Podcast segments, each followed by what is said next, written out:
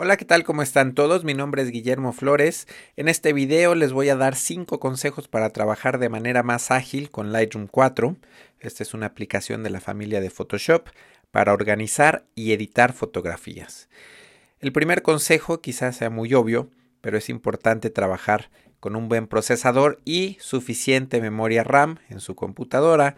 En cuanto al procesador, para trabajar de manera fluida con Lightroom 4, les recomiendo un procesador mínimo Intel Core i5 de segunda o tercera generación. Esto para ayudarle a Lightroom a que haga con mayor velocidad tareas como generar vistas previas y exportar fotografías.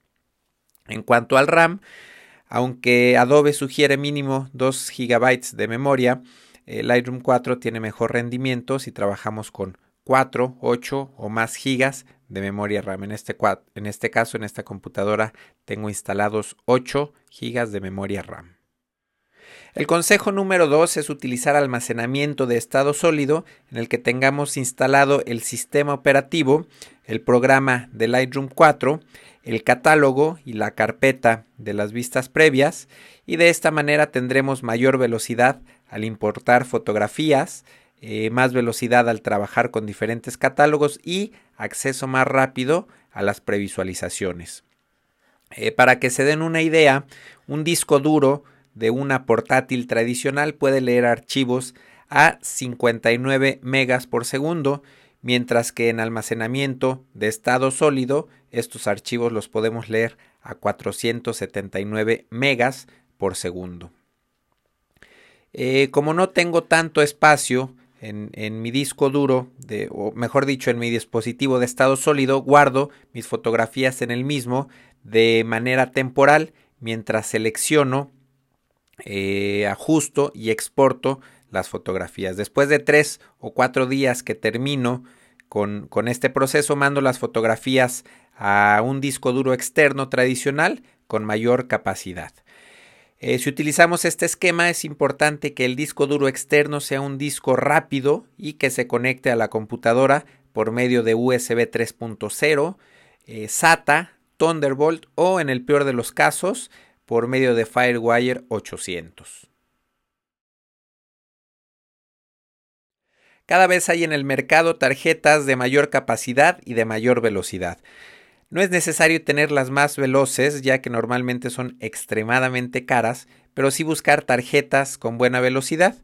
A mí me ha funcionado muy bien la marca Trascend y me gusta porque tiene tarjetas de buena capacidad con buena velocidad a precios razonables. Por ejemplo, tenemos esta de 32 GB con velocidad de 600X que equivale a 92 megas por segundo de velocidad de lectura. En cuanto a los lectores de memoria, hay que aprovechar la tecnología relativamente nueva de USB 3.0. Este tipo de lectores eh, son muy económicos y permiten descargar las tarjetas a la máxima velocidad permitida por la misma tarjeta, siempre y cuando tengamos eh, en nuestra computadora almacenamiento de estado sólido con buena velocidad de escritura. Para trabajar con la mayor rapidez posible en Lightroom es necesario hacer algunos ajustes en la configuración. Primeramente en las preferencias, en la pestaña de administración de archivos, hay que ajustar el caché de cámara RAW a 20 GB y verificar que este archivo se encuentre en nuestro almacenamiento de estado sólido. Ahora hay que ir a los ajustes de catálogo e indicarle a Lightroom que haga una copia de seguridad por lo menos una vez a la semana, probando también la integridad del catálogo y optimizándolo después de realizar la copia. También en los ajustes de catálogo, ahora en la pestaña de administración de archivos, hay que seleccionar el tamaño adecuado de las previsualizaciones estándar. En esta computadora tengo un monitor de 1280 píxeles de ancho, por lo que necesito generar vistas previas de 1440 píxeles para visualizar la fotografía con buena calidad al trabajar en pantalla completa. Eh, la calidad de previsualización recomiendo dejarla en media y recomiendo descartar automáticamente previsualizaciones de uno a uno después de una semana. Eh, si el espacio en nuestro almacenamiento de estado sólido no es problema, podemos trabajar con calidad de previsualización alta y descartar eh, las previsualizaciones uno a uno después de 30 días o nunca. Por último, en la pestaña de metadatos hay que verificar que no estemos escribiendo los ajustes de revelado en los archivos JPG, TIFF y PSD y que tampoco estemos escribiendo los cambios automáticamente en XMP para los archivos RAW. Si necesitamos leer los ajustes de una o varias fotografías en otra computadora utilizando también Lightroom 4, podemos exportar los ajustes como catálogo e importar como catálogo desde la otra computadora. Si necesitamos leer ajustes de una o varias fotografías utilizando Bridge o Adobe Camera Raw, podemos guardar los metadatos en archivos de las fotografías seleccionadas. El quinto consejo se refiere a la manera de copiar e importar fotografías a Lightroom. El método que utilizo para copiar las fotografías de una tarjeta de memoria a mi computadora es renombrando la carpeta de la tarjeta directamente utilizando el sistema operativo. Después simplemente arrastro la carpeta hacia el destino final que tendrá en mi sistema. Con este método puedo continuar utilizando la tarjeta de memoria en mi cámara teniendo separadas las fotos que ya he descargado. Una vez copiadas las fotografías en mi computadora, importo las imágenes a Lightroom. Por el momento lo vamos a hacer interpretando previsualizaciones mínimas. Antes de generar vistas previas les paso un tip bien importante hay que crear un ajuste de revelado especial para generar vistas previas de uno a uno. ¿Por qué? Porque el ajuste por defecto que usa Lightroom o que utilizamos normalmente puede tener ajustes que hagan más lento el proceso de generar vistas previas, sobre todo cuando aplicamos ajustes en el panel de detalle y correcciones de lente.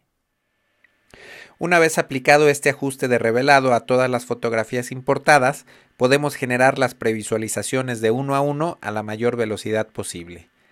Este procedimiento lo uso cuando estoy en proceso de selección de imágenes, cuando no es tan importante trabajar con fotos editadas, ya que solamente voy a escoger encuadres, expresiones y descartar fotos movidas o desenfocadas. Me despido con un tip para agilizar el flujo de trabajo cuando utilicemos cámaras de muchos megapíxeles, como por ejemplo la Nikon D800. Primeramente hay que configurar la cámara para tomar simultáneamente fotos en RAW y en JPG, preferentemente el JPG de menor tamaño y con poca compresión. Eh, paso número 2, configurar Lightroom para tratar los archivos JPG junto a archivos RAW como fotografías independientes. El paso número 3, filtrar solamente los archivos JPG. Paso número 4, generar vistas previas uno a uno de los archivos JPG. Paso 5, seleccionar fotografías desde fotos JPG.